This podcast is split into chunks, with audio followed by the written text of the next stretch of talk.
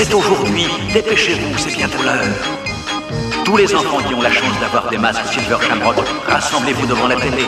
Mettez vos masques et regardez. Un grand film d'horreur. Toutes les sorcières, les têtes de mort, toutes les citrouilles. Regardez la citrouille magique. Regardez.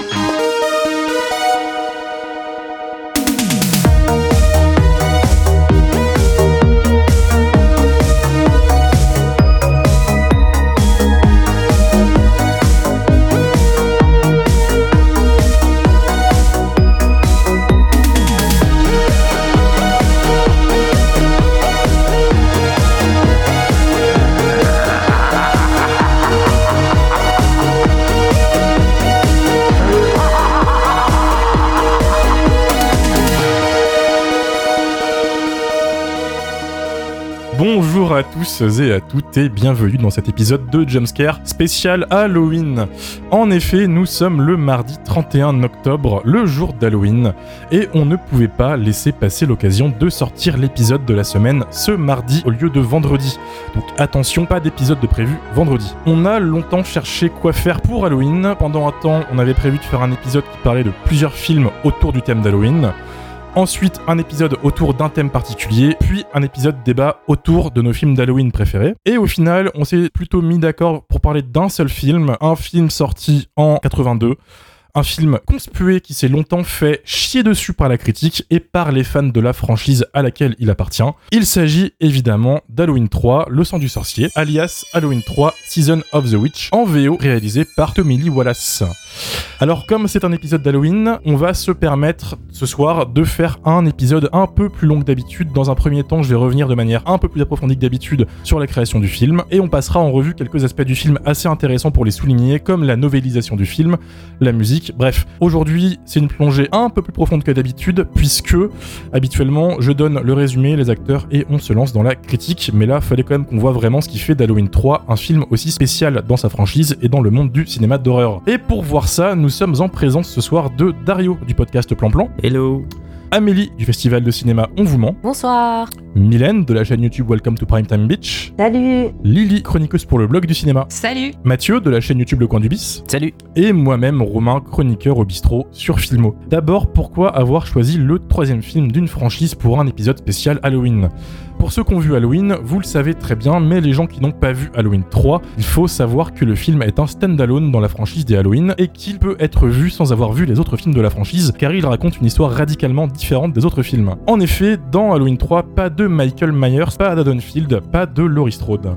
Nous suivons à la place une enquête autour d'un assassinat mené par le docteur Chalice et Ellie Grimbridge, la fille du défunt assassiné. Suite à la présence d'un masque d'Halloween de la société de vente de masques d'Halloween Silver Shamrock sur la scène du crime, l'enquête de notre duo de protagonistes les mènera dans la petite ville de Santa Maria.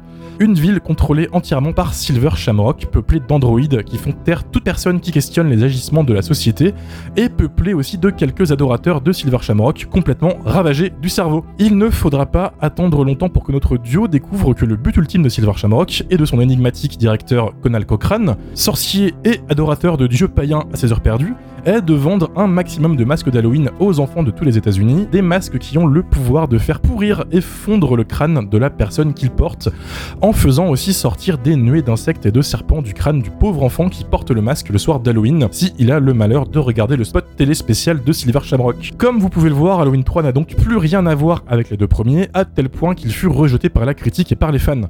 Pour ceux qui ne savent pas et qui se demandent tout simplement pourquoi, l'idée était de faire à l'époque de la franchise Halloween une franchise de films anthologiques avec une histoire différente liée à Halloween à chaque film. Cette idée vient du duo John Carpenter-Debra Hill qui pensait que l'histoire de Michael Myers était terminée et que faire une suite directe à Halloween 2 était une mauvaise idée, sachant qu'Halloween 2 ils l'ont fait un peu à reculons. Ils imposèrent donc l'idée de partir dans une autre direction, sinon ils ne participent pas à la création du film.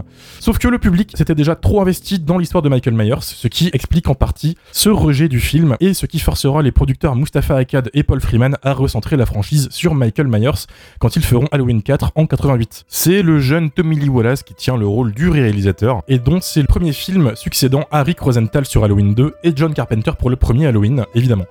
À noter que Tommy Lee Wallace n'était pas du tout étranger à la franchise puisqu'il était très proche collaborateur de John Carpenter depuis le début de sa carrière. On lui doit notamment la création du masque original de Michael Myers et qu'il s'était vu offrir la réalisation d'Halloween 2, proposition qu'il a dû décliner dû au fait qu'il jugeait le scénario pas ouf et trop violent. Et au passage, Tommy Lee Wallace n'est autre que l'homme qui réalisera un peu plus tard le légendaire téléfilm Ça, il est revenu, qui a traumatisé plusieurs générations de gosses avec sa jaquette qui attirait bien l'œil dans les vidéoclubs. Bien que Tommy Lee Wallace soit le seul crédité à l'écriture, le scénario a en fait été écrit par trois plumes différentes.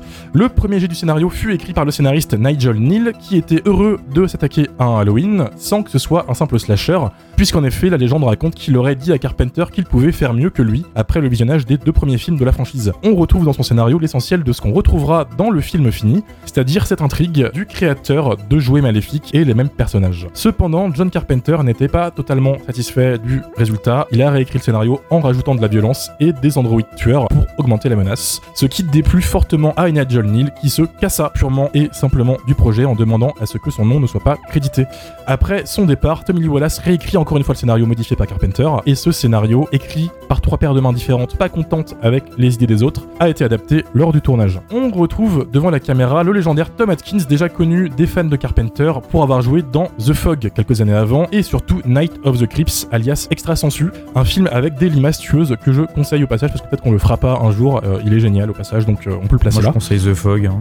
The Fog aussi, oui. Sa costard est quant à elle jouée par Stacy Nelkin et le méchant du film Conal Cochrane est interprété par Dan O'Herlihy que les cinéphiles reconnaîtront vite vu qu'il joue un des méchants bureaucrates du cultissime Robocop. Même s'il n'est pas derrière la caméra, John Carpenter a quand même pris du plaisir à revenir pour faire la musique du film avec son collègue Alan Howarth qui avait déjà collaboré avec lui sur la BO de New York 97 et Halloween 2. John Carpenter, fidèle à lui-même, aurait, selon les dires d'Alan Howarth, dit Écoute Alan, ça va être très simple, pour Halloween 3, on va juste se plagier nous-mêmes. Ce qui donne un score aux notes synthétiques inspiré de la BO de New York 97 avec des petits de Tangerine Dream qui fut beaucoup plus populaire que le film à son époque. Car oui, du coup, le film s'est bien fait défoncer la gueule par la presse et par les fans à l'époque, comme en témoigne cette critique d'époque de Variety. Il n'y a rien de plus à dire sur Halloween 3 qui n'a pas déjà été dit sur les deux premiers, et c'est quelques imitations. Ils nous sortent le vieux cliché d'un vieux créateur de jouets maléfiques et des incohérences tellement grosses qu'on pourrait y tourner un deuxième film si on voulait. Une autre critique très marrante de l'époque disait Halloween 3 réussit le pari d'être un film anti-enfant, anti-capitalisme, anti-télévision et anti-irlandais en même temps. Nous voilà donc plus de 40 ans plus tard pour voir si le film va réussir à trouver grâce auprès de nos chroniqueurs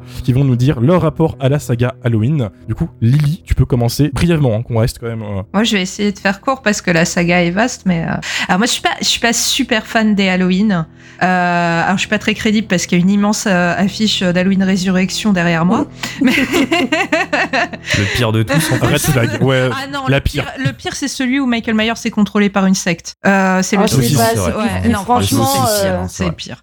Euh, non, mais en vrai, j'aime beaucoup le premier Halloween, évidemment pour tout ce qu'il représente, donc euh, la popularisation du code des- du slasher, la révélation de John Carpenter et Jamie Lee Curtis au grand public. Par contre, j'ai une relation plus conflictuelle avec les suites. Je trouve Halloween 2 très moyen, j'en ai pas gardé un grand souvenir. Puis euh, je sauve Halloween 20 ans après, parce qu'il a l'audace de mêler l'univers du, du premier grand slasher au néo-slasher qui le parodie. Et je l'apprécie même si c'est un film qui a plein de défauts, notamment euh, des jumpscares assez forcés. Et puis les autres Halloween, bah c'est clairement pas des chefs-d'œuvre Pour moi, euh, cette saga c'est un de navets. Voilà, c'est une horreur. Et, euh, alors euh, et sur les remakes de Rob Zombie, euh, il y a débat. Euh, moi j'aime pas, mais euh, je reconnais que le premier n'est pas mauvais en soi.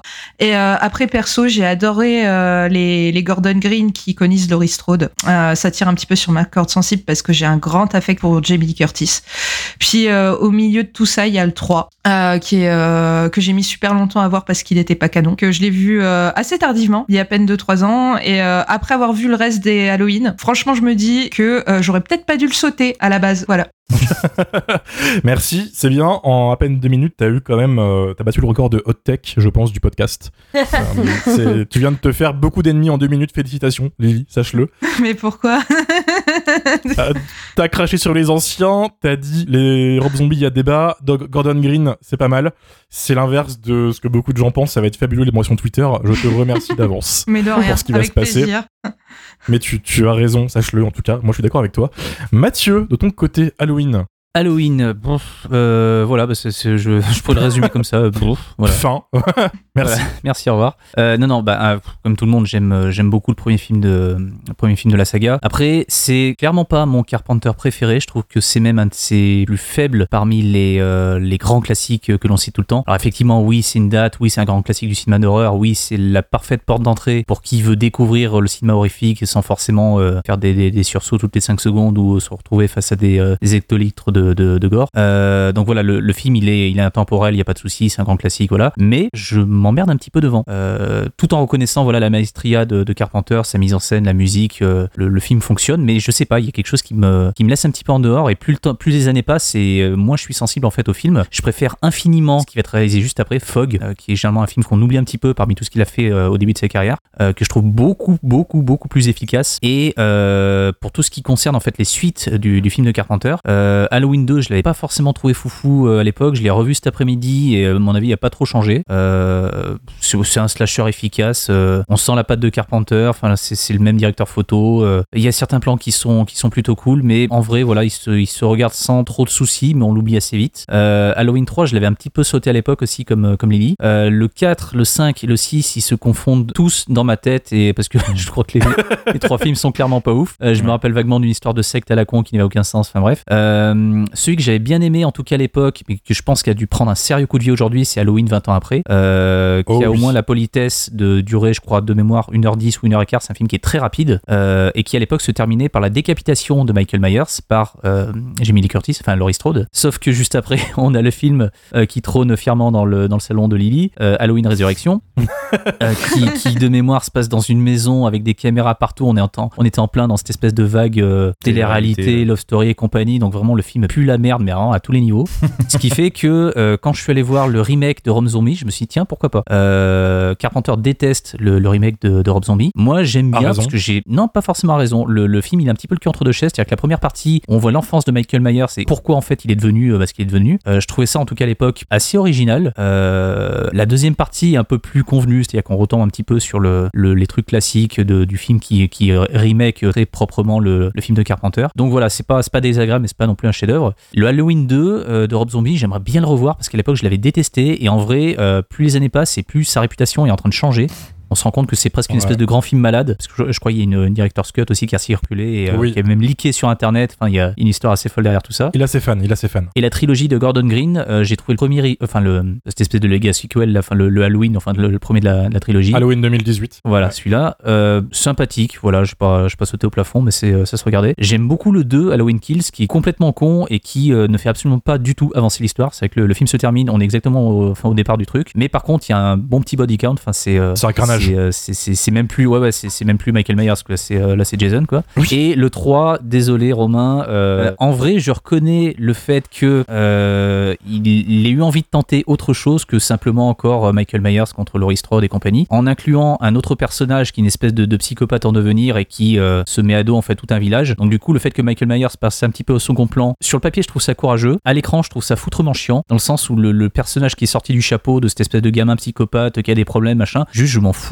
Euh, J'avais qu'une envie, en fait, c'était c'est vraiment qu'il crève quoi. Et une fois qu'en fait le- ce, ce personnage meurt, j'étais là à dire enfin, enfin le film démarre, enfin il va se passer quelque chose. Et en vrai, l'affrontement entre Laurie Strode et Michael Myers, qui était sans, enfin là, là, je crois que les droits sont repartis chez chez Mira- euh, chez euh, C'est Miramax repris Miramax, machin. Donc de toute façon, on en aura d'autres derrière. Mais euh, logiquement, la fin, c'était c'était donc la fin de Halloween Ends. Et vrai, en vrai, j'aime le dernier quart d'heure. J'aime le dernier quart d'heure. Le reste me- m'emmerde un peu.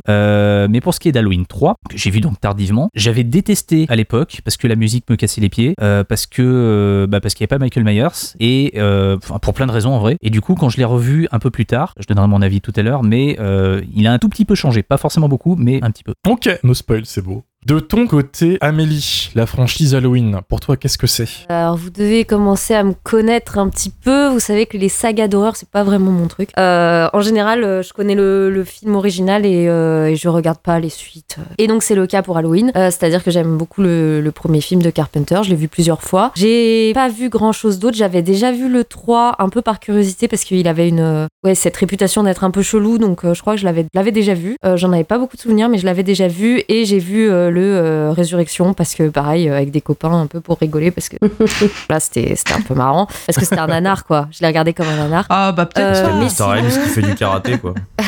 Sinon, je n'ai vu, euh, je n'ai pas vu ceux de Rob Zombie, je n'ai pas vu ceux de Gordon Green, je n'ai pas vu les 5, 6, 7, 8, 12, tout ce que vous voulez, je ne les ai pas vus. Euh, moi, je, si j'ai envie de regarder Halloween, en fait, bah, je regarde le premier.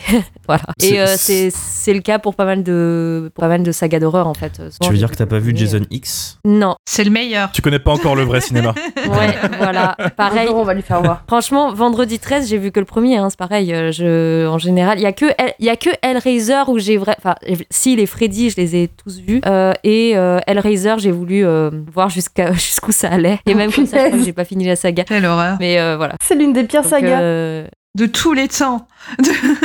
C'est top, n'empêche de- d'avoir ce genre d'opinion avec nous ce soir, puisque tu fais office de la personne qui connaît pas trop la franchise du coup. Donc t'as un avis plus pur que nous, euh, dont Mylène d'ailleurs, qui a dû poncer la franchise un peu plus que toi. Euh, ouais, moi c'est la première grosse grosse franchise que j'ai vue. J'étais au collège et euh, du coup bah j'ai adoré, j'étais trop à fond, j'avais vraiment le frisson d'enchaîner les films, c'était incroyable. Et quand j'ai découvert le 1, il m'a tellement marqué, euh, notamment la BO et la figure en fait euh, de Michael Myers qu'on n'arrivait pas trop à identifier, que pendant des mois j'en ai fait des cauchemars. Je rêvais que Michael Myers me poursuivait dans mes rêves sans parler comme ça, juste comme dans le film. Donc ça a très bien marché sur moi. C'est peut-être le seul boogeyman de slasher qui m'a fait faire des cauchemars. Donc au moins ça a été très efficace. Bon maintenant avec le temps ça marche plus autant. Euh, le 2, j'ai en fait pendant des années je le mélangeais avec le 1 parce que j'avais dû en fait euh, les voir à la suite et euh, j'avais du mal à dissocier euh, le la, la culture entre les aussi. deux films. Ouais voilà et puis en fait euh, vraiment je les enchaînais donc je pense que pendant un temps euh, pour moi c'était le même film. Et en fait quand j'ai vu le 2 tout seul il y a très peu de temps je me suis dit ah c'est un peu de la merde quand même. C'est c'est pas un très bon film finalement.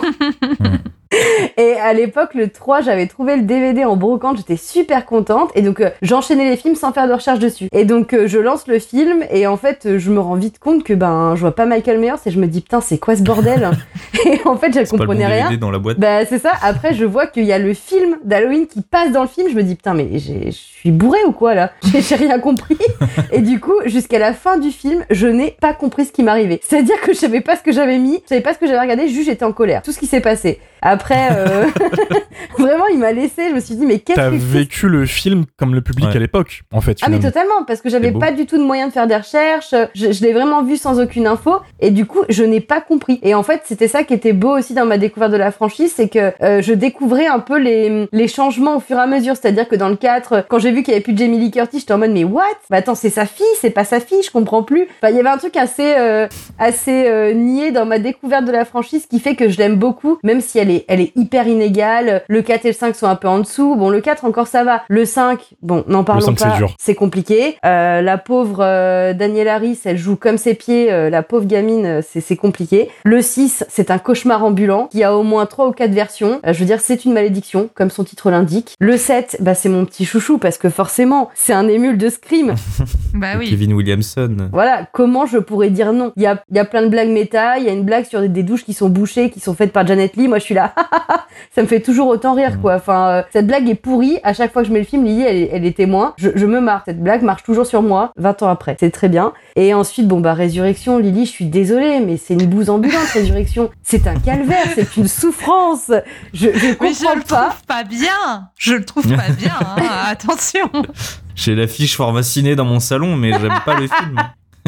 Bon après les Rob Zombie, euh, moi je suis fâchée avec Rob Zombie depuis ces deux films. Je veux dire à un moment donné foutre une licorne ou je sais pas quoi dans un slasher, ça m'a saoulé. J'ai là c'était trop pour moi. Je, je déteste ces films. Je pense qu'il ferait mieux de rester à la musique et d'arrêter les films tout de suite. Euh, sauf Lord, sauf Lord of Salem, c'est mon seul euh, que j'aime bien. Ou La Maison des Mille Morts. Et ensuite eh ben j'aime beaucoup moi la Devil's trilogie. Reject quand même, mais. euh, Oh je déteste. Oui, oui, mais, déteste. mais non. Oh je déteste. C'est trop Sérieux nul. Oh je trouve ça trop nul. Mais pourquoi vous êtes encore étonné en fait? C'est une vraie question. C'est fou. Mais Faut c'est- savoir un truc, c'est que comme Hélène défonce un film un peu à la Farbour dans le podcast, à chaque fois j'ai une mention Twitter. C'est toujours surprenant en fait. On perd des auditeurs.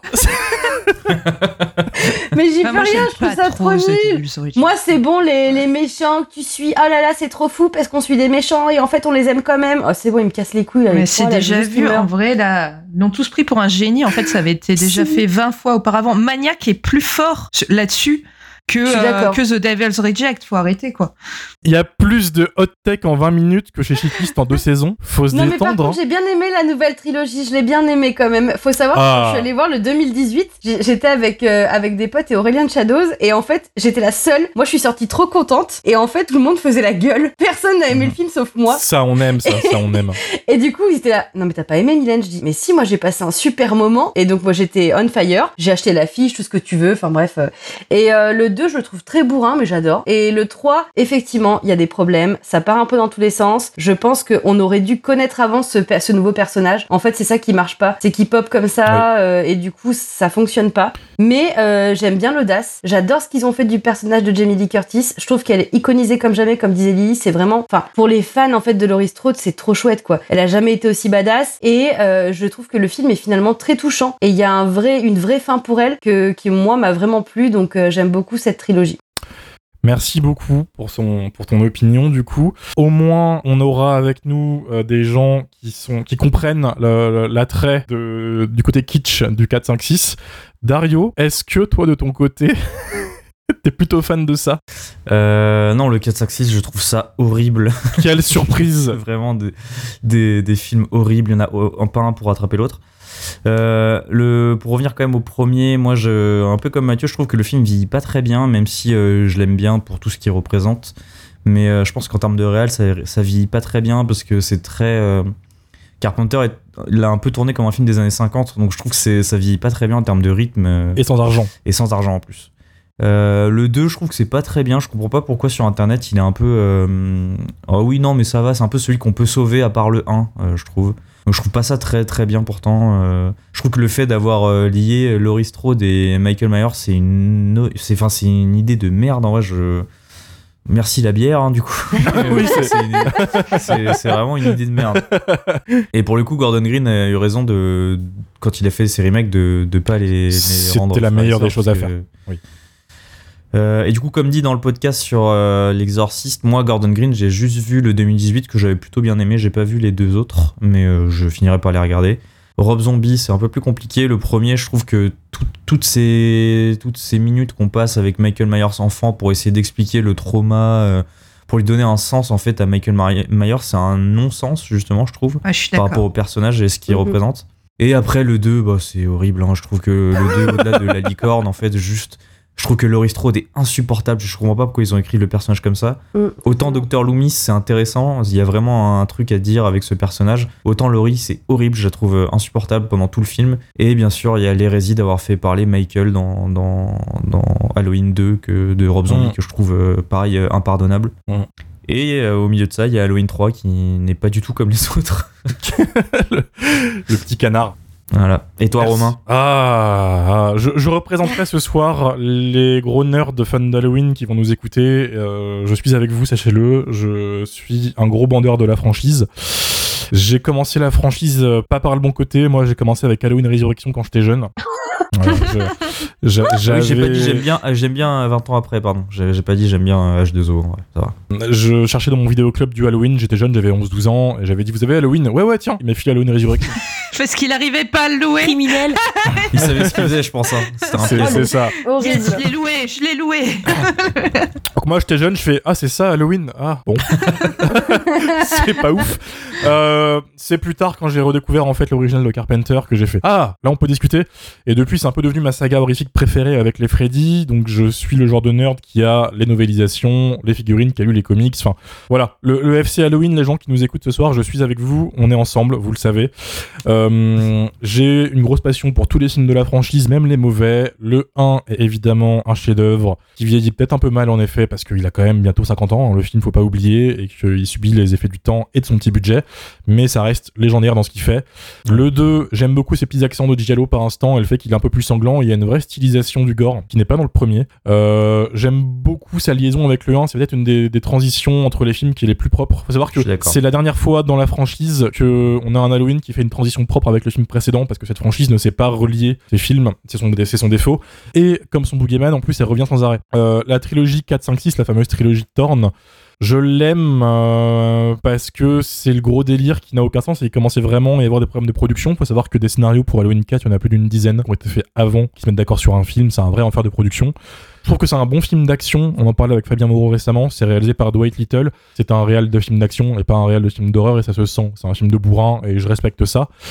Halloween et 5 et 6, c'est de la merde. Faut quand même être honnête. J'aime beaucoup Loomis dans le 5 qui est hystérique. Il attend le pic AVC. Euh, Il est en roue libre total. Euh, à gueuler, ouais.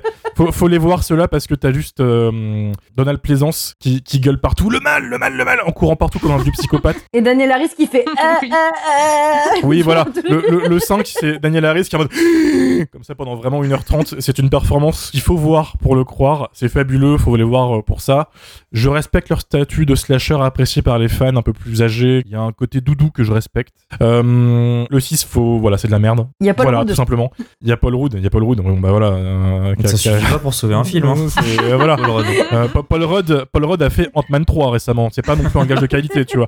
En plus, il joue Tommy. Ant-Man 1, C'est là, et mais qui est 2. Tommy déjà ça. Tu as des bugs en mode. Oui, c'est- ça. C'est une franchise qui est intéressante pour ses soucis de production. Euh, c'est légendaire tout le bordel que ça a été pour avoir cette franchise. Il y a des dizaines de scripts abandonnés, des dizaines de réalisateurs qui se sont cassés les pieds pour en faire, pour essayer d'en faire. C'est n'importe quoi. Halloween H2O et Halloween Résurrection, c'est ceux que j'aime le moins dans le lot, même si je respecte le côté nanar d'Halloween Résurrection. Enfin, moi, je préfère Halloween Résurrection à H2O, je suis désolé. Je comprends que beaucoup de gens... Non, non, c'est vrai. Je, je, je pense sincèrement que H2O est un très mauvais scream qui en plus est mal filmé avec un des pires masques de, de Michael Myers qui Ah, ressemble par à Tahiti oui, Bob. c'est le pire masque. C'est vrai. mais C'est voilà. Terrible. Euh, Euh, le masque du 4, il est bien dégueu aussi. Hein. 4, 4, 5, 6, c'est les pires masques. Mais C'est un autre débat. Si on fait les pires masques d'Halloween, on n'est pas sorti par contre, parce que là, voilà. Euh, mais Age Resurrection a cet avantage d'avoir Busta Rhyme qui fait du kung fu contre Michael Myers. Halloween H2O n'a pas cette audace. Halloween H2O tente vraiment de refaire Scream et de s'adapter à la nouvelle génération de cinéphiles qui découvrent un peu l'horreur et le slasher méta. Résurrection envoie tout chier et fait caca par terre. Et s'en va comme une légende. et moi, je trouve ça fabuleux. Euh, les, les robes zombies, ils ont leur vision. Je pense qu'il aurait vraiment dû faire un massacre à la tronçonneuse, puisque l'amour du white trash de Mm. Rob Zombie transpire dans ses films. C'est vraiment le défaut, je trouve. Mais j'aime bien cette idée de faire de Michael Myers une sorte de mec de 2m30 terrifiant pour le coup. Euh, donc voilà, ils ont leurs avantages. Le 2, j'ai jamais su me situer, faudra que je le revoie à l'occasion. Euh, mais le Blu-ray ne- n'est plus trouvable et en plus ceux qui circulent sont en mauvais état, donc euh, c'est D'ailleurs, si vous nous écoutez Wildside, ressortez-le, c'est l'instant. Euh, voilà, et la trilogie Gordon Green, elle est dans mes veines. Euh, moi, Halloween Kills, c'est mon deuxième préféré de la franchise, euh, qui est totalement débile, c'est un carnage gore complètement con, mais qui est vraiment l'essence du slasher à mes yeux. Le reboot, le premier, a vraiment au moins l'audace de remettre les bases et de dire tous ces soucis de famille qui font chier la franchise, on les envoie chier et on refait un slasher tout simple, pas très audacieux, mais qui a au moins le, le, le kiff de remettre tout en place, on met les pièces aux bons endroits, on enlève, on défait les nœuds et ça, ça fait du bien. Et Carpenter qui revient pour la musique aussi. Hein. Oui, aussi. Ça et c'est un gros ouf. kiff. Et Halloween Ends, il se fait chier dessus ce film pour plein de raisons, pour les raisons que vous avez évoquées. Pas très bien écrit, mal euh, vendu, rythme étrange, euh, pas une sensation de fin de trilogie. J'ai trouvé que c'était un film assez fort sur plein d'aspects et quand j'en ai parlé sur Twitter, il y avait des connards qui sont venus m'harceler, mais ça c'est normal. Et comme je suis un petit con, j'ai en plus cherché la petite bête derrière. Donc voilà. Mais euh, ça, montre un peu ce statut de film vraiment conspué. Pour moi, c'est le Halloween 3 du 21e siècle. Parce qu'Halloween 3, du coup, est un film qui s'est fait chier dessus et qui s'est fait réhabiliter au fur et à mesure quand les autres films sont sortis et que les gens se sont dit Ouais, mais Michael Myers, en fait, on le voulait, mais. Ouais, voilà quoi. Euh, si nous permet de faire la transition avec Halloween 3, du coup, Amélie, Halloween 3, toi qui n'étais pas spécialiste de la franchise, qu'est-ce que tu en as pensé? Écoute, non seulement je suis pas une spécialiste de la franchise, mais en plus, moi, les anthologies, c'est un format que j'aime bien. Euh, ça vient sûrement de mon grand amour pour les contes de la crypte. Donc, en fait, qu'une chose soit sous. Enfin, qu'il y ait des épisodes sous la même bannière, mais qui racontent pas la même histoire, moi, ça me perturbe pas forcément. Euh, et en plus, je savais quand j'ai vu euh, Halloween 3 que euh, il y avait pas Michael Myers et ça. Et euh, en fait, en le revoyant, là, je me suis dit, c'est marrant, euh, cette, cette enquête, on dirait un épisode de Scooby-Doo. Genre, il y a zéro. euh, enfin, il y a zéro suspense, on sait dès le début euh, qui c'est le méchant, et en plus, ils enlèvent des masques et tout ça, et le méchant il fait Moi, ah, ah, je suis méchant, et dans cette ville où tout le monde est bizarre et tout, on dirait un dessin animé bizarre, tu vois, à la fin, je. C'est vrai que c'est un épisode de Scooby-Doo, ouais, c'est vrai. pourquoi c'est un épisode de Scooby-Doo? Et en fait, euh, je pense que, que ce film euh, parle de la saga Halloween. Et, euh, et là, ça devient un truc intéressant. En fait, ils ont réuni euh, plein de gens qui avaient déjà bossé sur la saga Halloween. Mhm. Euh, et, euh, et en fait, y a, c'est des masques d'Halloween au sens de la saga Halloween. C'est-à-dire que euh, il y a cette publicité qui revient tout le temps. D'ailleurs, il y a que trois choses qu'on voit à la télé dans ce film. C'est Halloween, le premier. Oui. Cette publicité qui tape sur les nerfs, qui est une grosse citrouille, donc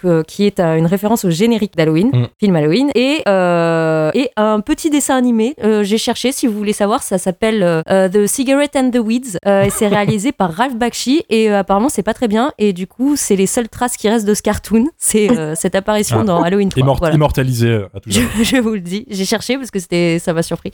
Et du coup, toujours est-il que je pense que hum, ce côté anticapitaliste, machin, avec la publicité, avec euh, cette usine de masques qui fabrique des masques pas ouf, en plus ils ont que trois modèles, bon bref, euh, pour pour euh, contrôler les enfants et les transformer en vermine. en fait, c'est toute l'équipe d'Halloween qui se tape un petit kiff en faisant un petit doigt d'honneur un peu à tout le monde, en disant bah écoutez, nous ce qu'on a vendu à vos gosses, c'est de l'image et des masques, littéralement parce qu'ils ont vendu Halloween et des masques d'Halloween parce que la franchise a généré le fait que les gens achètent des masques de Michael Myers C'est vrai. Qui coûte Et la du peau du cul. Hmm. qui coûte la peau du cul.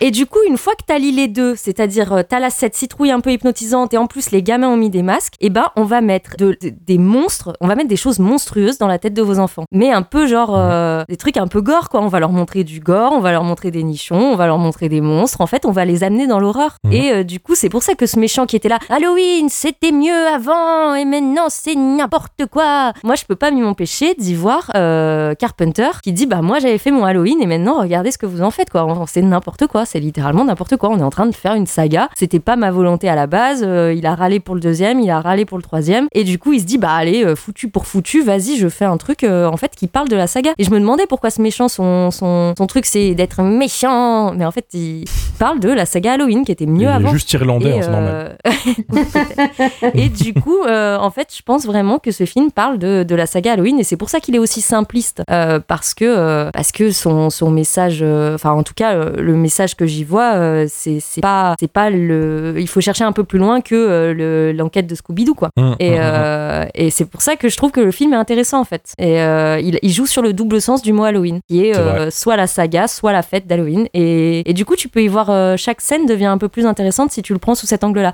Je dis pas que j'ai raison, hein, je dis juste que euh, c'est c'est moi ce que j'ai perçu du film quoi. Ouais, c'est Donc ne regardez pas Halloween. C'est totalement possible. Surtout qu'en plus, il regarde Halloween dans le film. Oui, plus il ce côté regarde méta. Halloween. En fait, c'est soit la pub, soit le film. Donc moi, je pense que s'il y a que ces deux trucs qui passent à la télé, c'est que c'est un peu lié. Et à la fin, c'est vraiment non, le soir d'Halloween, ne regardez pas Halloween quoi, parce Mm. que sinon, regardez, ça va faire de vos enfants euh, des euh, bah, des petits monstres. Et euh, je trouve que c'est euh, c'est assez rigolo de, de le vendre comme, enfin, de faire ça dans un film de saga Halloween. En tout cas, si c'est le cas, c'est un doigt d'honneur que je trouve plutôt cool. Donc je préfère le voir comme ça. Au pire, et voilà, ça reste mon argument. Je voulais réagir à un truc que disait Amélie donc sur les masques. Je disais que ça liait que ça liait un peu les, les deux les deux films, les la les deux premiers au troisième.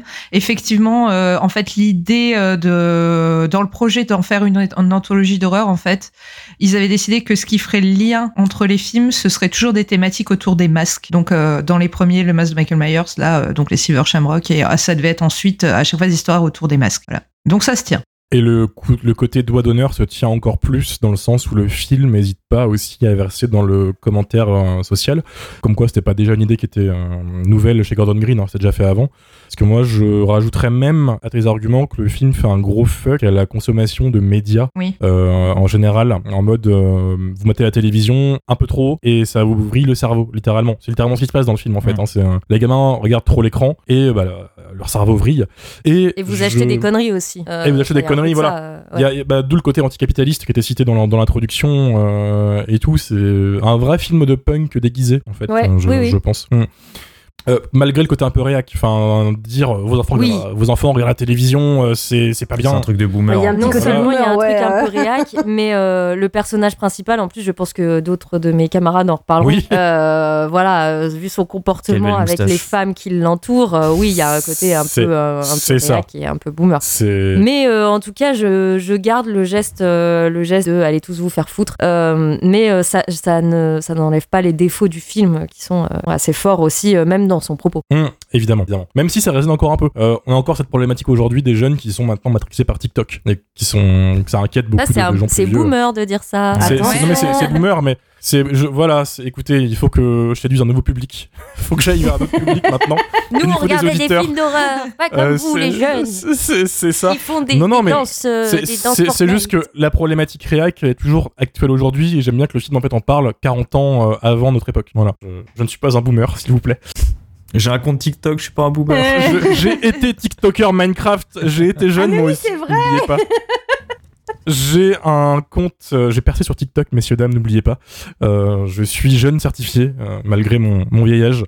Merci pour ton avis, du coup. Merci beaucoup, Amélie. C'est bien d'avoir l'opinion de quelqu'un qui ne connaissait pas trop euh, la saga et qui, en plus, euh, euh, trouve un, un truc que j'ai jamais entendu. C'est-à-dire que j'avais jamais capté, moi, cette, ce côté euh, dos d'honneur avec Halloween. Mm. Souvent, les, les- les gens disent que, au contraire, la- le film inverse l'iconographie des deux premiers. Euh, avec les masques et tout, et toi t'es carrément passé dans l'autre sens. Et je pense que t'as raison au final. je- Non, non, mais t'as- t'as- pour moi, t'as t'as- Les raison. auditeurs peuvent donner leur avis, euh, c'est ma take, hein, mais euh, Ça serait intéressant de savoir euh, à quel moment, Car- enfin, qu'est-ce que Carpenter a ajouté à l'écriture du scénario Ouais. Pour voir si justement ta, ta théorie elle peut tenir euh, par rapport à ce que Carpenter a Surtout la violence. Carpenter, en fait, il était plutôt content du traitement originel de Nigel Neal, mais euh, les dialogues et le côté horrifique n'étaient pas assez poussés. En fait, euh, Carpenter s'est chargé vraiment des, des séquences horrifiques. Le début du film, c'est le un des protagonistes qui se fait poursuivre par des androïdes et qui se fait du coup démonter la gueule, euh, suivi ensuite de sa mort à l'hôpital, etc. Dans le traitement de Nigel Neal, c'était pas, pas là en fait tout ça. C'était des trucs qu'ils ont rajoutés après pour en fait que le film soit un peu plus punchy qui a pas du tout plu à Nigel Neal qui a fait un film de suspense. Et en fait, il a engueulé Carpenter en disant non, non, faut que ce soit du suspense. Et l'autre a dit non, non, que ce soit de l'horreur. Et là, l'embrouille, elle est partie de là, et là, c'est le drame. Voilà. Ok. L'instant anecdote. De ton côté, euh, Mathieu, Halloween 3, apparemment t'es fan. Alors, pas du tout. C'est ton non, préféré.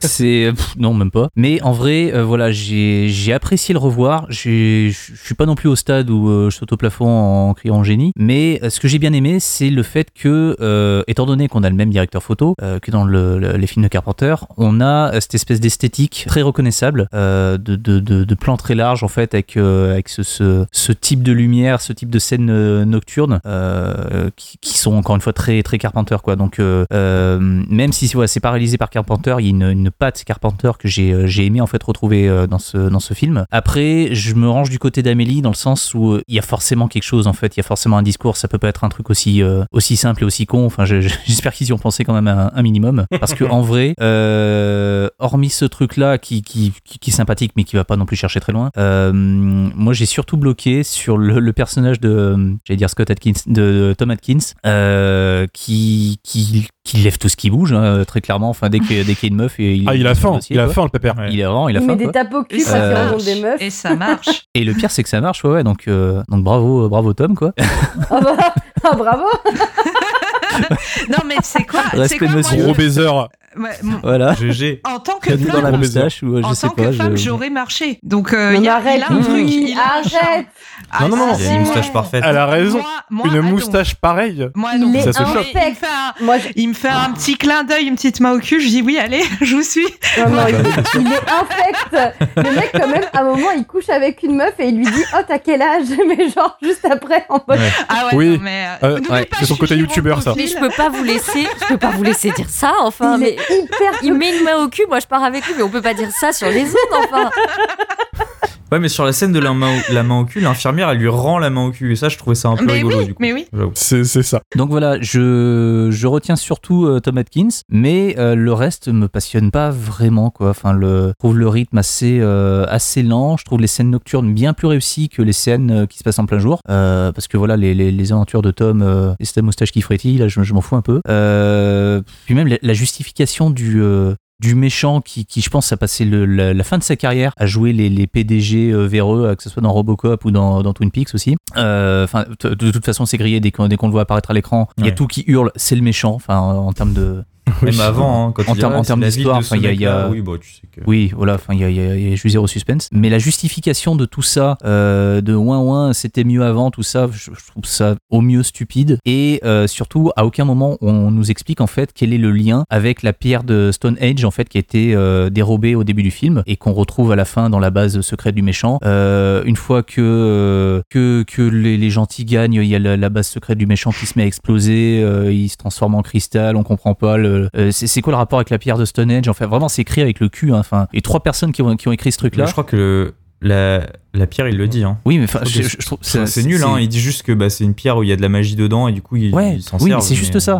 Mais, mais comment ça, enfin, co- comment, pourquoi, comment ça marche? Pourquoi la, pourquoi la pierre de Stonehenge Tu vois, fait- même les androïdes en fait? Enfin, co- comment tu fais pour faire un, Ah, pour créer un androïde hein. en fait en quelques heures quoi? Parce que à la fin t'as le twist que, que la meuf en fait euh, c'est plus la meuf c'est un androïde. Mais mais comment tu, tu passes de l'un à l'autre en l'espace de quelques heures quoi? Enfin, euh, je, enfin, y- le, le truc est rempli de, de bonnes idées et en même temps de d'idées absolument lamentables d'un point de vue euh, de, de, de scénario et de, de logique surtout. En, en gros en fait voilà, plus on avance vers la vers la fin du film, plus le film se pète la gueule et euh, c'est un film où j'arrive vraiment pas à me situer à savoir si je l'aime ou si je le déteste parce que effectivement il y a cette, cette espèce de volonté de sortir de ce truc de Michael Myers et de pondre en fait des épisodes euh, euh, comme une anthologie avec à chaque fois une histoire différente et ça je trouve c'est une très bonne chose. Techniquement il est plutôt bien fait il y a de très beaux plans il y a un plan séquence vers le milieu du film qui est plutôt euh, plutôt bien fichu. Euh, la lumière est belle enfin tout ça. Mais il y a des, des, trucs totalement pétés quoi enfin, avec Tom Atkins déjà premièrement et deuxièmement euh, toute la fin du film qui a juste ni ni queue ni tête quoi. Donc euh, voilà, c'est euh, il y a un- voilà, vu et sans tape en fait. Droit de réponse du fan d'Halloween 3, s'il vous plaît. Je peux pas laisser passer quelques, euh, je peux pas laisser passer ça. Quand tu parlais de Pat Carpenter au début sur le film, ça vient pas de Carpenter en fait. Cette euh, Pat, ça devient, euh, enfin si, si évidemment, mais ça vient du euh, chef de, de directeur photographie, pardon.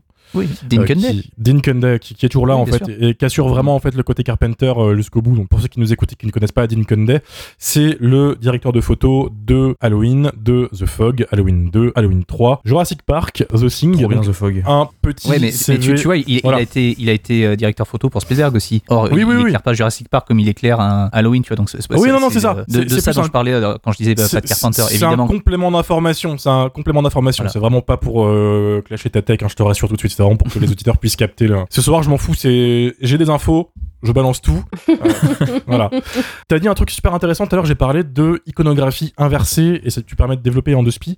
Euh, quand je disais que Halloween 3 inverse ce que fait Halloween 1 et 2, t'as cité en fait ce gros connard de Tom Atkins qui est un mec odieux tout le long du film, qui est littéralement l'opposé de Laurie Strode, qui représente un Mm. peu la, la pureté. Et là, là, pour moi, c'est une bonne idée, c'est que du coup, t'arrives dans ce film, tu as ce gros connard de moustachu qui passe son temps que à être désagréable avec tout le monde et à baiser tout ce qui bouge, et qui est habituellement pas du tout le protagoniste dans un film d'horreur. Les gros connards comme ça, c'est des rôles secondaires ou des antagonistes du film qu'on voit pas beaucoup. Et là, le film, en fait, te met ce mec qui n'est pas censé être le héros au cœur d'une intrigue où il doit sauver le monde. Contrairement à Laurie Strode, qui est clairement l'héroïne typique du slasher dans la franchise. Donc pour moi, c'est dans cette démarche de continuer à, à inverser tous les codes de la franchise. Est-ce que c'est bien? C'est subjectif. T'as pas aimé? Moi, j'aime bien. Lee adore, visiblement. Euh, c'est voilà, mais c'est juste pour, euh, pour pour situer ça. Et pour le, le point, comment ça fonctionne les masques d'Halloween à cause de la pierre magique? Dans le lore, en fait, c'est qu'il y a des bouts de poussière de Stonehenge dans les masques. Ah voilà. Oh putain. Et ça Oh, bah ouvre oui. des portails. elle- Attends, mais la, la pierre de Stonehenge, quand elle voit la publicité de la citrouille qui rigole, elle active son pouvoir magique de l'amitié de Stonehenge. Non mais là, Oui. Pour s'il les enfants. là, stop. Voilà. Bah oui, moi, ça- moi, c'est tout à fait logique. Est-ce hein. est-ce que ce lore a un sens? Non. Faut savoir qu'apparemment, c'est que ça ouvre un portail vers un, un autre endroit, d'où la sortie des araignées, etc. Est-ce que ça a du sens? On s'en bat les couilles. Mais c'est juste. Et pourquoi ça fait fondre le visage des enfants? Bah ouais. Mais pourquoi pas? aucun rapport. Mais- Non mais franchement, si le 2 a été écrit sous bière, celui-là il a été écrit sous weed, c'est pas possible. Euh, oui, oui, je pense. Je Et pense pourquoi Andrew. Packard, là, à la fin, il se transforme en glace, il explose et euh, Alors, pourquoi Ça, je, je, je l'ai jamais su. T'as ce plan lunaire, pour ceux qui nous écoutent qui n'ont pas vu le film, désolé ça va spoiler, mais pour on en est, le méchant euh, salue sa défaite en mode vous m'avez battu, sa, sa pierre en train d'exploser, tout son complexe en train d'exploser, il tapote sur sa main en mode bravo, et il se transforme en mannequin de glace, souriant, qui ressemble à rien, et il disparaît. Euh, mais ça s'ajoute à la longue liste des morts de, ce- de ce mec, de cet acteur, qui n'ont aucun sens. Dans Robocop, il mourait aussi d'une manière totalement conne. dans des effets spéciaux pourris avec des bras gigantesques, pour ceux qui s'en souviennent. Ah oui. Voilà. Non, non, non, c'est pas lui, c'est pas lui, c'est pas lui. C'est pas Ah, lui c'est pas lui. C'est pas Pas lui. lui. Non, non, non, non. Le- dans Robocop, en fait, il joue le, le, le, le président de l'OCP, puis qu'on Oui. appelle le vieux. Et c'est lui qui se fait prendre en otage euh, à la Ah. fin par euh, un acteur dont j'ai oublié le nom, mais qui joue dans, dans, dans Deliverance et dans euh, Total Recall. J'ai confondu trucs, euh, voilà. J'ai Et confondu. c'est c'est ce gars-là, en fait, qui le, qui le prend en otage et qui, en fait, finit euh, défenestré par Robocop et qui se retrouve, en fait, avec des bras un peu, un peu gigantesques, là. Désolé. Mais le, le patron de l'OCP, c'est celui qui survit et qui demande à Robocop comment est-ce qu'il comment est-ce qu'il s'appelle. Robocop lui dit Murphy. Autant pour moi, en effet, j'ai confondu un vieux blanc avec des cheveux blancs avec un autre vieux blanc avec des cheveux blancs. Merci. Euh, voilà, c'était juste le, le point information. De ton côté, Lily, Halloween 3, ta note euh, sur, sur 10 sur Tom Atkins? Main au cul sur Euh, 10. qu- Main au cul sur 10. 15 sur 10. Il peut même mettre une main sur chaque fesse, je veux bien. Euh, Faut qu'il garde une main pour boire de la bière, attention. je lui la tiens, sa bière. Euh, alors,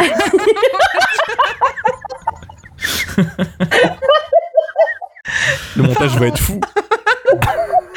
non mais euh, moi j'adore Halloween 3, Euh, surtout euh, pour les aspects contes d'Halloween modernes en fait. Halloween 3, euh, il naît donc de l'idée première de faire des Halloween une anthologie d'horreur, comme vous l'avez dit. Le problème, c'est que dans le 2, comme tu l'as dit Romain, on a créé une mythologie forte autour de Michael Myers. Puis, euh, entre-temps, on a eu les deux premiers vendredi 13. Et donc, personnellement, euh, je pense que la mode passe au début des années 80 au slasher à boogeyman. Voilà, on n'est plus sur le simple film d'épouvante, on est plus sur des slashers avec un boogeyman iconique. Et du coup, je pense que qu'au-delà du fait que le public était déçu de pas revoir Michael Myers, ce qui a déplu dans Halloween 3, c'est que ça revient à des codes de l'horreur plus anciens, qui étaient peut-être à ce moment-là, du coup, démodés. Mhm. Parce que Amélie, toi, t'as as parlé des contes de la crypte. Et ben moi, je, je trouve que la structure narrative du film, elle a tout d'un IC Comics. Euh, donc pour les Oui. auditeurs, euh, IC Comics, euh, c'était une maison d'édition américaine qui a publié dans les années 50-60 des trucs comme euh, Vault of Terror, Hunt of Fear, Wired Scenes et Tales from the Crypt, les, les, les contes de la crypte, donc qui avaient déjà été adaptés à l'époque au cinéma en 72 euh, sous le titre Les Contes d'outre-tombe en France, je crois. Euh, et, et du coup, Halloween 3, il est vraiment structuré comme un conte horrifique des années 50. Comme dans un IC Comics, t'as le personnage principal, c'est vraiment pas un héros vertueux comme, comme on l'a souligné. Euh, là, on a un gros médecin, euh, non pas un gros médecin, pardon. Euh, là, on a un médecin gros baiser euh, qui ken tout ce qui bouge, qui a été infidèle dans le mariage et qui, comme dans les IC Comics, va être puni par là où il a péché, puisque sa dernière conquête va être transformée en robot tueur. Puis euh, on a un autre aspect très ici comic, euh, très ici comics, qui est l'inclusion d'une menace surnaturelle à travers un objet du quotidien. Donc ici, c'est le masque d'Halloween.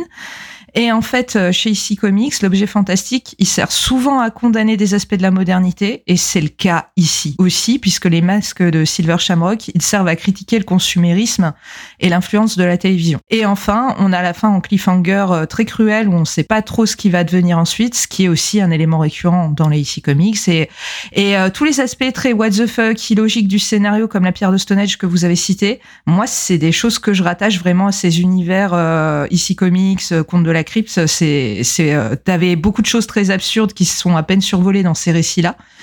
Et euh, je pense qu'au début des années 80, du coup, le côté conte horrifique remis au goût du jour, il a paru très vieillot. Mais avec le recul, je trouve que ça se tient parfaitement. Euh, le film, il a tout d'un bon épisode des contes de la crypte, en fait.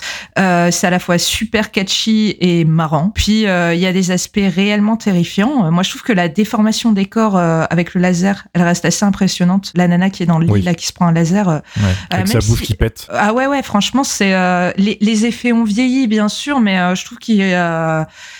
ils sont très visuels, ils restent très forts. Et euh, de même pour l'effet où les corps euh, se décomposent en insectes et en serpents. Puis on s'en prend à des enfants, ce qui est euh, assez osé, je trouve, pour une franchise d'horreur grand public. Voilà.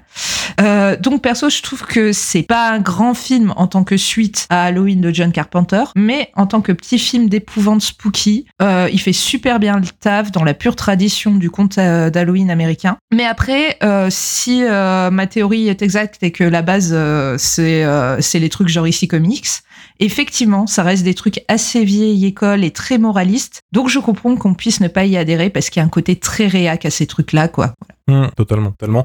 Mais t'as pas tort dans le sens où dans les années 80, les trentenaires, quarantenaires avaient une fascination pour les années 50. Comme nous, on a une fascination pour les années 80, 90, tu vois, hein, c'est générationnel. Donc l'inspiration, je pense, peut totalement venir de là. Merci, merci euh, pour ton opinion. De ton côté, Mylène, est-ce que tu es d'accord avec ça? Alors moi j'ai une relation assez aléatoire avec le film. C'est-à-dire que je passe d'un amour tiède à la haine. Aléatoire. Allez à toi. J'ai- j'ai- J'arrive pas à savoir, ça change tout le temps, c'est fluctuant, ça dépend de, de mon humeur. Euh, C'est-à-dire que j'aime beaucoup son côté spooky, je rejoins totalement Lily, ça m'a beaucoup fait penser à Creepshow, qui s'inspire de IC Comics, donc c'est totalement ça. Et je trouve que pour un film d'Halloween, ça fonctionne totalement. Vraiment, il y a ce côté euh, spookiesque que j'aime beaucoup. Euh, je trouve que les visuels des masques sont très sympas. Il y a aussi une vibe un peu invasion des profanateurs de sépulture, euh, notamment dans, dans l'intro, en fait, avec ce mec qui va arriver comme ça, un peu en mode fou, euh, annoncer qu'il va y avoir une espèce, euh, un drame qui va arriver. Je trouve que ça, c'est plutôt sympa. Mais mon problème, c'est qu'en fait, le scénario, mais il est complètement aux fraises. Et en fait, il y a des choses que, au fur et à mesure du temps, j'avais même oublié. J'avais oublié qu'en fait, que Tom Hopkins était un médecin. Je m'étais persuadée que c'était un journaliste. Et en fait, je ne comprenais plus pourquoi ce médecin voulait mener une enquête. Je me suis dit, ça n'a aucun sens. Euh, J'étais aussi persuadée que sa future meuf était une journaliste, alors que pas du tout. Je trouve que les personnages sont très mal écrits. Lui, son seul, sa seule écriture, c'est mettre des mains au cul. Il appelle sa femme, elle lui fait des réflexions en mode, t'es au bar? Non, je suis pas au bar. On a compris, tu bois de la bière, on a compris, t'as une moustache. Et effectivement, son perso, il est complètement pété durant tout le film, mais ça m'a donné la migraine, ça et la musique, même si j'adore la musique, mais là, euh, il y avait un combo, quoi. Et je comprenais pas ce perso, j'avais pas envie de le suivre, je le trouvais infect, je pense qu'effectivement, c'est volontaire, mais à chaque fois, ben, moi, j'ai envie de lui faire bouffer sa moustache, quoi. Et euh, il y a des trucs, il y a vraiment des non-sens, il y a une espèce de pot pourri qui marche pas toujours. Quand on arrive dans l'usine, j'ai l'impression de me retrouver dans un contre-pied horrifique de Willy Wonka, avec Willy Wonka qui voudrait clairement tuer les gosses qui vont venir visiter en mode Viens là, mon petit, je vais t'en passer un bien, un petit masque. Attends, prends celui-là, ça va être sympa. Je trouve que par contre, la scène justement de test où le gamin euh, li- littéralement se fond avec euh, plein de trucs qui sortent de sa tête, cette scène elle est incroyable. Franchement, elle peut presque sauver le C'est la séquence du film. C'est la séquence du film. Ouais, ouais, ouais. Je trouve qu'elle est hyper osée. euh, effectivement, les effets spéciaux sont très sympas. Par contre, ces robots, parlons-en, ça n'a rien à foutre là. Moi, il y a des mots. En fait, je- quand je regarde le film, j'oscille entre ah, c'est plutôt pas mal, je passe un bon moment, et putain, mais t'as fait quoi là? T'es perdu en chemin. Clairement, euh, quand le vieux commence à me raconter pourquoi il a fait ses masques, son petit caillou qu'il a ramené, qu'il a piqué, je suis là, mais mais non, non, tu vas pas me vendre une pierre de lune là. On n'est pas en train de faire son marché, et, et je comprends pas ce que ça fout là. Et en fait, c'est marrant parce que c'est quelque chose que je peux pardonner à un épisode de Creepshow ou euh, au film Creepshow et que j'ai tendance à pardonner une fois sur deux à Halloween 3. Donc euh, encore une fois, mon avis change. je trouve que c'est un film que je conseillerais quand même pour Halloween, mais il faut accepter euh, de, de pardonner tous ces trucs qui ne vont pas dans le film, quoi. Après, Mhm. je pense, je, je pense que c'est parce que les, les, les creep shows, c'est court. Je pense que c'est peut-être pas fait pour tenir sur 1h30. Euh, parce que même, euh, on parlait des longs métrages creep show, euh, c'est, euh, c'est, c'est à chaque fois, c'est des anthologies. C'est des petits courts métrages, en fait. Mm. Rattachés entre eux. Et vous savez qui c'est qui joue dans Creepshow Tom Atkins. Tom Atkins, en effet, Ouais. en effet. Mais du coup, si tu as une opinion qui change sans arrêt une fois sur deux sur Halloween 3, l'année prochaine, Jumpscare Halloween 2024, Halloween 3, Halloween 3. On Et- refait Halloween 3. Mais attends, toutes les opinions sont inversées, tu sais. Non mais je t'ai dit avant de le voir que je l'a- je l'aimais parce que là je l'ai vu il y a deux ans et je l'avais aimé. Et là en fait j'étais là mais j'ai fini en palme en me disant mais, mais qu'est-ce que je regarde? Je trouvais qu'il y avait des réactions hyper lunaires et justement cette Ouais. relation en fait c'est marrant euh, quand j'étais à deux et que je l'avais vu, je comprenais pas du tout la relation entre Tom Atkins et sa meuf. Et en fait je me suis dit mais c'est normal, c'est que c'est complètement lunaire, il y a rien qui va. Et, euh, et en fait je, je me rappelais même plus qu'il avait une femme parce qu'en fait c'est c'est hyper anecdotique. Et du coup je trouve ça dommage parce qu'en fait on te place plein de choses sur ce personnage qui ne te servent strictement à rien. Et allez si il appelle sa femme pour dire enlève les masques s'il te plaît. Mais, mais en fait, il y a plein de trucs comme ça qui sont, qui sont un peu lunaires. Et quand j'ai vu euh, l'introduction justement et son rôle de gros bourrin médecin, moi, ça m'a juste fait penser au médecin dans la planète, euh, dans Planète Terreur. Oui. Je sais pas pourquoi, il m'a beaucoup rappelé. euh, j'ai eu un espèce de flash et je me suis dit putain, c'est le même. Faudra qu'on en parle de Planète Terreur parce que pour le coup, il est quand même vachement fun. Mais euh, c'est pas le sujet. On se retrouve en 2024 pour du coup que Mathieu nous cite les louanges d'Halloween 3 et que toi, du coup, tu l'apprécies beaucoup plus, euh, Mylène.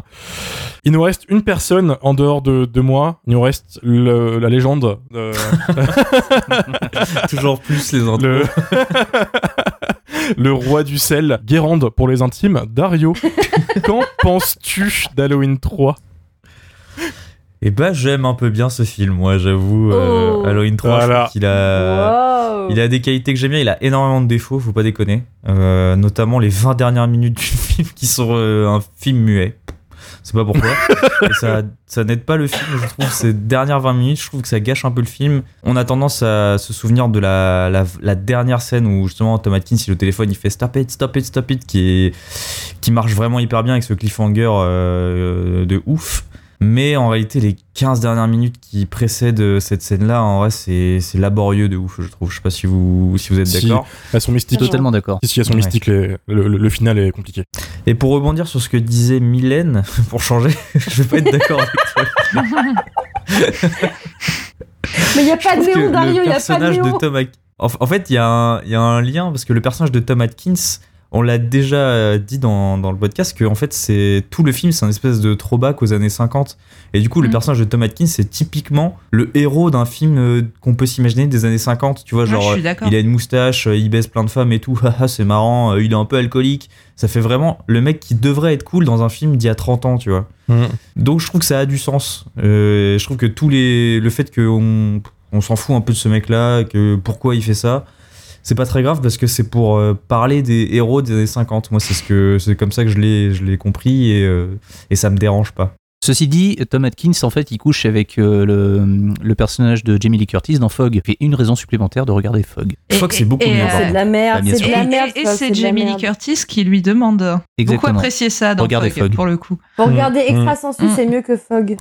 Extra sensu est très bien, mais Fog est très bien aussi. C'est- Il joue encore un, un cliché un peu old school de, de vieux boomer. euh, Je sais pas, je l'aime baiser, bien dans euh, Extra Sensu. bah, il est moins gros baiser dans Extra Sensu. Il est plus euh, Ah, c'est c'est son rôle préféré. C'est son rôle préféré d'ailleurs. Enfin, euh, C'est- Bah, faut, faut... Alors, c'est pas un rôle, hein. faut, faut le voir en convention, le Tom Atkins. T'inquiète pas que quand un mec vient pour un autographe, il te regarde même pas, mais quand t'es une nana, t'inquiète pas. Là, mon gars, il est en mode Oh, mais viens, je veux des toucher autographes, ma mais viens, pas de soucis, tu vois.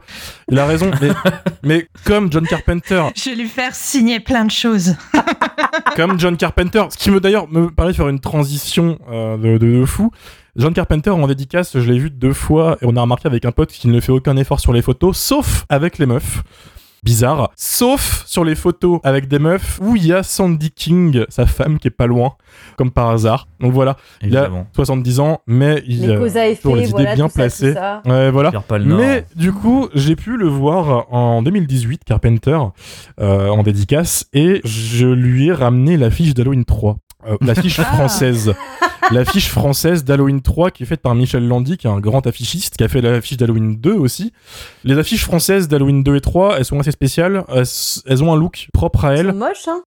Non, elles sont chouettes. Elles ont un charme, elles ont un truc, mais elles divisent. Elles divisent. Tapez sur Google, les auditeurs, auditrices, Halloween 2 ou Halloween 3, Michel Landy, L-A-N-D-I, vous verrez. L'affiche d'Halloween 3, c'est un enfant qui est tout rouge, ensanglanté, qui crie avec des faisceaux blancs qui sortent des yeux, avec marqué Halloween 3 au-dessus, et en bas à droite, euh, les trois masques d'Halloween euh, du, du film. C'est pas une affiche qu'il a dû voir beaucoup, du coup, je pense qu'il avait déjà vu avant, mais qu'il devait pas s'attendre à ce qu'on lui ramène. J'ai fait deux dédicaces avec lui, à chaque fois on ramenait The Thing, Halloween, ou Escape from New York à chaque fois. Moi, j'arrive avec ça, du coup, avec une affiche d'Halloween 1, Halloween 3, je glisse l'affiche d'Halloween 1, il la signe. Pas de réaction, c'est Carpenter, c'est attendu. Il enlève l'affiche d'Halloween 1, l'affiche d'Halloween 3, du coup, est en face de lui. Il lève un sourcil et il fait juste Ah Voilà. Et c'est tout. Et je me suis dit, c'est réaction pique John Carpenter, j'aurais pas mieux, je pense. Donc voilà, je pense que le débat est clos pour ceux qui voulaient l'affiche d'Halloween 3 sur le fameux Blu-ray du chat qui fume. Euh, Carpenter n'approuve pas l'affiche. Donc euh, voilà, c'est. Ça se comprend. hein. mais j'ai cette affiche qui, qui trône euh, chez moi, qui est pas forcément très très canon, mais avec ce petit gribouillis. Voilà, plaisir de, de fan. Je vais peut-être dire ce que je pense du film, même si je pense que ça a leaké depuis le début de l'épisode. Je pense que ça se sent. Que ce que j'en pense, c'est que je pense que c'est le meilleur Halloween. Voilà, c'est dit. Je suis un connard. Je le mets en top 1 de la franchise, malgré les évidentes qualités du 1. Je. Moi, je suis fan de Tom Atkins, c'est-à-dire que je suis Team Lily. J'irai pas jusqu'à me dire si qu'il tu veux qu'ils te mettent des mains au cul. En vrai, écoute, on est deux, on est deux. Au moins une. On pourra lui tenir deux bières. Il y avait un événement de fans à la convention Halloween 40 ans de terreur il y a quelques années où tu pouvais boire un verre avec Tom Atkins dans un pub et Ah, tu avais ta photo avec lui, avec ta bière. Ah, Euh, ça, c'est la peau du cul, c'était rempli. Il, il joue le jeu, il aime beaucoup le Mm. film, euh, tout ça. Je pense qu'Halloween 3, c'est mon préféré pour plein de raisons que j'ai déjà évoquées, donc je vais pas me répéter. Mais je lui trouve quelques qualités techniques de, de fou. Je suis fan de sa BO. Je pense que c'est une des meilleures BO de Carpenter qui fait un peu l'inverse de ce qu'il fait euh, sur le 1. C'est très synthé, fini le piano, c'est beaucoup plus calme, beaucoup plus atos- atmosphérique. Mm. Et tu as ce générique d'introduction que je trouve génial qui te dit tout du film où ils refont la citrouille sur une télé qui est une superbe réinvention du générique du premier qui te dit Grave. tout sur le film. Mm. Et à l'image en fait de ce premier plan qui est légendaire, le film a aussi le plan final légendaire de la franchise qui est une des meilleures fins de la saga, je trouve. Juste ces deux plans foutent le film au-dessus de tout ce que la franchise a fait pendant quelques années après.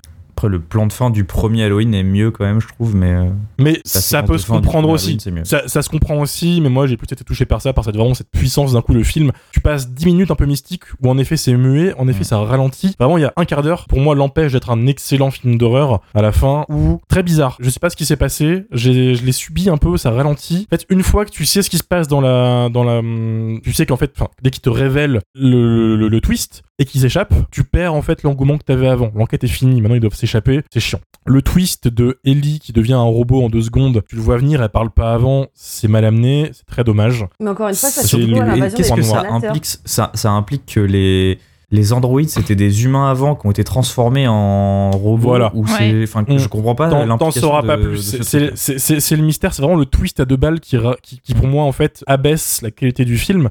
Par contre, en effet, comme tu l'as dit, Mylène, le côté invasion des profanateurs, il est hyper prononcé. Et moi, j'adore ça. Je suis un gros Bah, bandeur moi, de j'y ce vois ça film parce de- que c'est ces comme films. dans le film, en fait. euh, sa meuf, euh, il se rend compte qu'elle est devenue un robot. euh, il est complètement dans la paranoïa. Ça finit un peu en mode euh, c'est la merde. Enfin, je vois vraiment, en tout cas, pour euh, quelques arcs narratifs, euh, ça reprend la trame du film, quoi. Et Tommy Lee Wallace est un fan de ce film. Et d'ailleurs, ça revient avec ce qu'on disait tout à l'heure sur le côté années 50. Parce que L'invasion des profanateurs, c'est un film des années 50, tu vois. Enfin. Et d'ailleurs, la ville dans laquelle se passe Halloween 3, Santa Mira, c'est aussi la ville du Body Snatchers original. C'est ça, a du sens. Je, ça me fait chier ces dernières minutes qui sont un peu un peu lunaires parce que pour moi c'est c'est c'est excellent. Euh, Tom Atkins, euh, gros baiser, rien à dire, le boss, euh, moustache qui tue, euh, voilà. Mais je soulignerais plutôt la, la performance du méchant du film, qui est qui joue le bad guy fois 1000, mais qui le joue tellement bien, ce gros gros connard qui sourit, vrai, un vrai politicien dans l'âme, tu vois. Euh, il le vend trop bien. Conal Cochrane, pour moi, est un des méchants les plus euh, iconiques de la saga. Et C'est un peu le méchant de Elvira, mais qui, oui, qui serait devenu Grave. politicien, tu vois. oui, c'est ça. Mais, mais qui te vend avec le, grand le plus grand sourire du monde son truc. Mm. Tu sais que c'est maléfique, mais il te le vend. Euh, voilà. Je, trouve qu'il y a une des meilleures séquences de la saga aussi dedans, qui est évidemment la mort du gamin avec le masque. C'est iconique. J'avais déjà dit ce que, ce que je pensais du film avant, je vais pas me répéter, mais c'est un des films d'Halloween que j'aime le plus revoir. L'atmosphère, elle est folle. La musique, elle est folle. Le- L'enquête, elle est hyper marrante. La musique de cette putain de pub qui revient sans arrêt, elle est géniale. Elle est entêtante. Tu l'as en tête à la fin du film, c'est horrible, mais du coup, tu ressens encore plus cette pression terrible. Euh, voilà, enfin, il y, a- il y a plein de qualités. Je trouve que les gens qui se limitent à dire c'est nul, il n'y a pas Michael Myers, n'ont pas revu Halloween 3. J'entends qu'on ne peut pas, j'en- j'entends qu'on ne peut ne pas l'apprécier, comme Mathieu par exemple, Ils ont mais surtout pas vu Halloween 4, mais ils ont pas vu les autres Halloween. Voilà, mais c'est. Il y a, il y a un culte Ah non, en, vrai, t'as raison. Hein. Mmh. T'as raison, parce que le, le truc, c'est que je suis pas un grand fan d'Halloween 3, mais euh, quitte à choisir, je choisis 100 fois ce film Mm. que Halloween 4, 5 et 6. Hein. Enfin, bien sûr. Mais après, ça, ça, c'est dans la communauté Halloween. Tu as les fans d'Halloween, la franchise, et tu as les fans de Michael Myers. Et ça, c'est compliqué. On part dans les fandoms, les sous-fandoms, et c'est un vrai enfer. Le débat a toujours rage, même si le film il est réhabilité. Maintenant, c'est c'est inévitable. C'est plus en fait une, une théorie. Le film il est apprécié. Il y a plein de gens qui ne le regarderont pas parce que c'est c'est de la merde. C'est Halloween 3, euh, voilà, qui, qui bougeront pas. C'est dommage. Je pense qu'il mérite son revisionnage encore plus depuis la ressortie en Blu-ray chez Le Chat qui fume. Un Blu-ray épuisé, désolé les éditeurs si vous le voulez, il faudra passer par Vinted, Le Bon Coin ou eBay. Il y a eu une réimpression, peut-être que vous le trouverez à moins cher, le, le Blu-ray Je crois simple. qu'il est ressorti simple. ouais, en simple. Il est sorti en simple, ouais. Mais il est est épuisé, il est épuisé en simple aussi. Ah mince. Donc voilà. Stéphane Bouillet, si tu nous entends et que tu vas encore te retaper des gens qui vont te dire ah, on veut l'acheter parce qu'on sait qu'on t'a vidé les stocks de euh, long week-end après notre épisode, c'est le moment d'en ressortir. Sinon, le DVD est facilement trouvable, c'est un film qui est pas non plus très très rare. À l'étranger, il y a des Blu-ray aussi pour ceux qui ça dérange pas, mais le ma- remaster est fou et le son euh, aussi a été remasterisé. Enfin bref, c'est un gros kiff. Je terminerai avec un petit point anecdotique mais qui mérite d'être souligné sur la novélisation du film qui n'est jamais sorti en France, comme toutes les novélisations des films Halloween. C'est inédit pour l'instant. Euh, elles sont écrites, les premières, par Denis Etchison, sous un pseudo qui est Jack Martin. Euh, il les a écrits et il y a beaucoup de modifications par rapport au film à chaque Le fois. mec de l'école des fans. Totalement. Oui, oui, c'est lui. C'est lui. Le- le Jacques Martin. Jacques Martin. J'ai pas Romain, la ref. il, a frisé, il a frisé Romain, il s'est dit mais qu'est-ce qu'il me Mec, fait là j'ai fait un, AVC d'un coup là. J'étais Ah ouais, lancé. il a le Romain. frisé. Ah ouais, C'est incroyable. je reprends. Halloween 3 est écrit d'une manière assez particulière parce que, pour l'avoir lu il y a quelques années, quand la novélisation ne valait encore que 80 euros, maintenant elle en vaut 200, si vous la voulez, c'est compliqué, vivant la réédition, euh, il est écrit entièrement à la première personne, tuée dans la tête de Tom Atkins tout le long du début à la fin. Donc tous les événements du film sont rejoués d'une manière où tu ne vois pas forcément par exemple ce clochard qui se fait décapiter, non non, il trouvera la tête en fait du personnage euh, plus tard, etc. Il y a une modification qui est assez marrante à la fin. Le robot Ellie, du coup, sa pote, la protagoniste qui devient un android à la fin, le twist, etc., euh, devient dans son cerveau une enfant. Et elle prend le méchant pour son papa. Ça n'a aucun sens. On sait Quoi pas. C'est mal expliqué. Voilà. En fait, quand, pour ceux qui ont vu le film, qui savent, quand Ellie se fait kidnapper, elle revient en robot plus tard. Dans la novélisation, dans sa tête, c'est une enfant et elle prend, du coup, le méchant pour son daron. Euh, Ah, Est-ce que je- c'est pas parce qu'elle perd son père? Il y a, il y a peut-être de ça. Hmm. Je, je l'assume, attention, je ne suis pas professionnel. Je n'ai pas relu la navigation, je n'ai pas eu le temps de la relire. J'ai quand Oh. même revérifié, je dis pas de la merde, il y a bien ce passage, je l'ai pas rêvé. Et aussi, il y a un truc très marrant, euh, une anecdote plutôt folle, où à un moment, Tom Atkins dans le, le- le film revoit Halloween, du coup, et se dit dans sa tête, putain, euh, Nancy Loomis, dans le film, on dirait ma- mon ex-femme. Son ex-femme, dans Halloween 3, est jouée par Nancy Kyes, qui joue Nancy Loomis dans Halloween. Méta avant l'heure, voilà, Hmm. Pof pof dans ton Waouh. cul, Gordon Green. Euh, voilà, je m'arrêterai là euh, pour euh, les louanges d'Ha- d'Halloween 3. Pour moi, c'est une dinguerie. La novélisation, si vous la voulez, c'est dur de la trouver, elle vaut 200 balles. Peut-être que des bouquinistes, et du coup, on pense à l'Entresort, qui est une boutique française de hum, paperbacks from hell, des romans de poche horrifiques français ou américains, peut-être qu'elle l'aura, mais je pense qu'il faudra raquer un petit peu, les gars, je suis désolé, parce que ça a jamais été réédité. À noter un truc, c'est que le Denis Hutchinson qui a écrit cette nouvelle a aussi écrit le fameux script d'Halloween 4 qui n'a jamais été tourné, euh, qui est surnaturel avec un Michael Myers de 12 mètres de haut euh, qui poursuit les gens parce que pourquoi pas. Euh, c'est, je l'ai pas lu ce script, j'ai juste lu un, un décryptage. Teen Halloween, quoi. Shin Halloween, c'est ça, le, le Godzilla, euh, voilà. Euh, si vous voulez savoir toutes ces anecdotes, euh, tout, tout ce bordel, lisez un bouquin qui s'appelle Taking Shape, qui est la Bible, qui est en deux volumes, qui font 1000 pages en tout. C'est un retour entier sur la franchise, sur tous les films. Euh, et le volume 2, c'est 600 pages d'analyse de tous les scénarios abandonnés d'Halloween. Il y en a beaucoup trop. Il y a tous les cinéastes horrifiques que tu peux imaginer qui ont voulu en faire un. Et euh, ils analysent ça. C'est en anglais malheureusement. Mais si vous comprenez l'anglais, faites-vous un gros kiff. Il n'y aura pas plus d'exhaustif exhaustif que ça sur la saga. C'est ce qui m'a permis de me remettre un petit peu à jour. Donc je cite le bouquin parce que euh, j'avais des anecdotes que j'étais pas sûr. Et le bouquin en fait m'a remis dans le droit chemin. Est-ce que c'était vrai? Est-ce que c'était dans ma tête? Voilà. Donc euh, Romain, il l'a sorti comme un YouTuber. Vous avez pas la vidéo, mais nous, il nous l'a sorti comme un YouTuber. Taking shape, comme ça, en le mettant devant la caméra. J'ai j'ai tout. Je vais arrêter là. L'épisode, il est déjà super long. Euh, je propose qu'on s'arrête tous là. Pas d'avis d'auditeur, évidemment, parce que c'est un épisode un peu surprise, malgré le fait qu'on l'a bien teasé sur les réseaux sociaux. On avait émis l'idée de proposer aux auditeurs de nous dire leur Halloween préféré, détesté, faire un petit débat autour. Mais faire un podcast de 5 heures, c'est pas forcément confortable. Donc on va prendre cette idée. On en fera peut-être un truc plus exhaustif un jour. Donc gardez vos opinions et vos hot takes pour plus tard. On s'en servira. Merci à tous d'avoir suivi ce podcast. Merci à l'équipe d'avoir été là ce soir.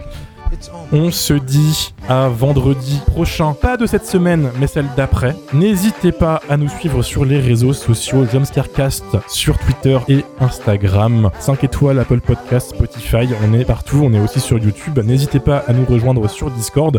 Et on vous dit à la semaine prochaine. Joyeux Halloween, bisous. Joyeux Halloween Joyeux Halloween Mais oui, joyeux Halloween Joyeux Halloween. Si vous les laissez faire, c'est la mort de millions d'êtres humains. Vous ne voulez pas comprendre que tout le monde regarde la télé Bientôt, le cadeau surprise. Eh bien, dites qu'il y a une bombe. Alors dites, dites-leur ce que vous voulez. Dites n'importe quoi, mais arrêtez l'émission. Arrêtez cette émission, je vous en prie. Je vous en supplie, arrêtez-la tout de suite. Veuillez nous excuser pour cette interruption, nous avons un petit problème technique. Dans quelques instants, la suite du programme. C'est l'heure, c'est l'heure, c'est l'heure. Et nous avons quelques difficultés techniques. Dans un instant, la suite du programme. Des masques Silver Shamrock, rassemblez-vous autour de la télé. Mettez vos masques et regardez toutes les sorcières, toutes les têtes de mort et toutes les citrouilles. Ça continue sur la troisième chaîne, je vous en prie. Arrêtez la troisième chaîne, la troisième chaîne, elle continue. Arrêtez-la, je vous en prie, pour l'amour du ciel. Coupez tout, coupez tout, il n'y a pas de temps à perdre. Arrêtez l'émission, je vous en supplie, coupez, coupez, je vous en supplie. Arrêtez l'émission, coupez, arrêtez, coupez, arrêtez, coupez, coupez, coupez